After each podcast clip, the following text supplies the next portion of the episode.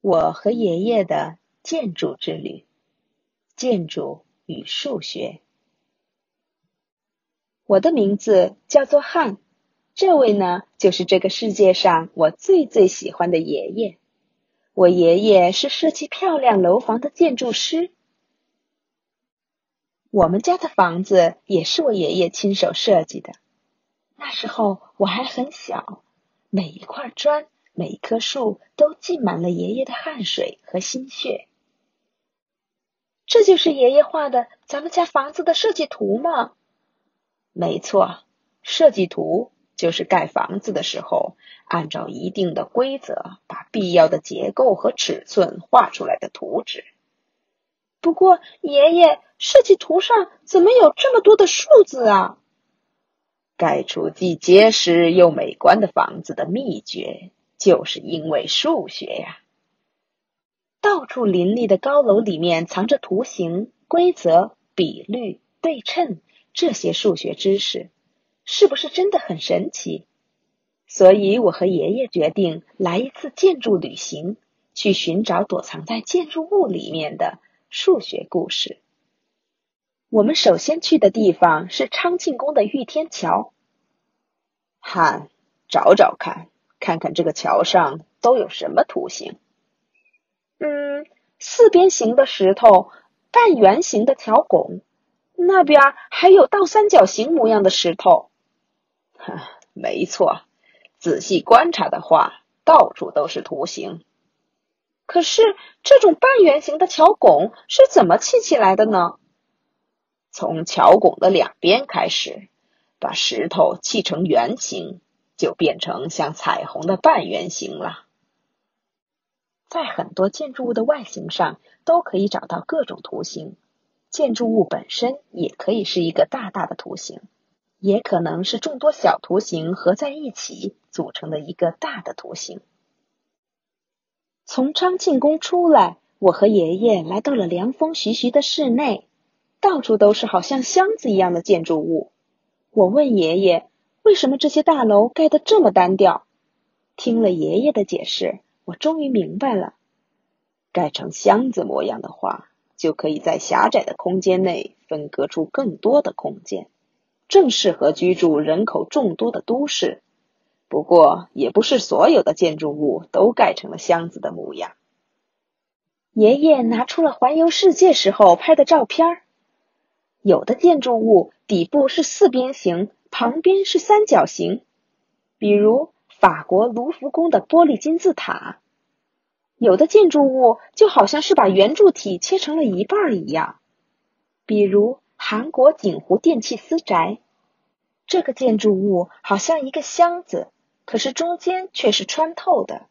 它就是法国拉德芳斯的新凯旋门。韩国的国立科学馆的天体馆。这个建筑乍一看是一个大球，仔细看看还有很多三角形。爷爷还给我看了很多其他的照片，这里又隐藏了什么样的数学故事呢？希腊的巴特农神殿，这个建筑物的横竖都构成了黄金比例。所谓黄金比例，就是在人的眼里看起来最美丽、最舒服的比例，一比一点六一八。是数学家毕达哥拉斯命名的。美国旧金山现代美术馆，这里有很多立体图形组成对称。美国的古根海姆美术馆，这里不是由直线，而是由曲线构成的。我越来越期待建筑之旅了。看，这里是首尔的韩国文艺振兴院的艺术剧场。爷爷，这个红砖盖成的建筑物里又隐藏了什么数学故事呢？你仔细看看这些砖头向上堆的形状，这可不是胡乱往上堆就行了，是非常有规律的。只有遵守规律，才能盖出结实又美观的房子来。寒假开始之后，爷爷决定带着我到更远的地方去旅行，参观建筑物。我们坐的火车开得真快呀！哇，这才是真正的旅行。迎着刺骨的寒风，我和爷爷来到了凤凰山的福石寺。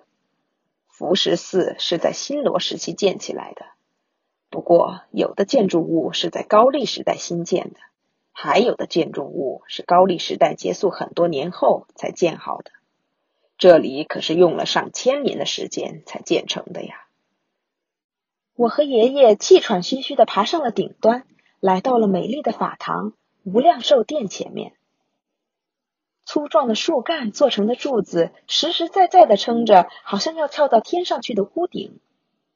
无量寿殿之所以看起来很美丽，并不只是因为这些柱子和屋顶，还因为整体和局部、局部和局部之间的比例看起来很协调。我和爷爷还去了安东的平山书院，这里是古时候书生们学习的地方。看呐，爷爷，左边和右边的建筑是一模一样的，以中间的晚对楼为中心。在它的左右建了东斋和西斋，这种对称也增加了建筑的美感。当人们看到运用数学的精确比例组成的事物或者对称的事物的时候，就会有均衡、和谐以及安定感，所以就会感到这种事物的美。通过这次旅行，我知道了我们的祖先是非常了不起的建筑家。回家的路上下起了鹅毛大雪。爷爷，您看，这是我的第一张设计图。我用了我在建筑之旅中学到的知识，画了这张设计图，是给咱们家的小狗 Happy 盖的窝。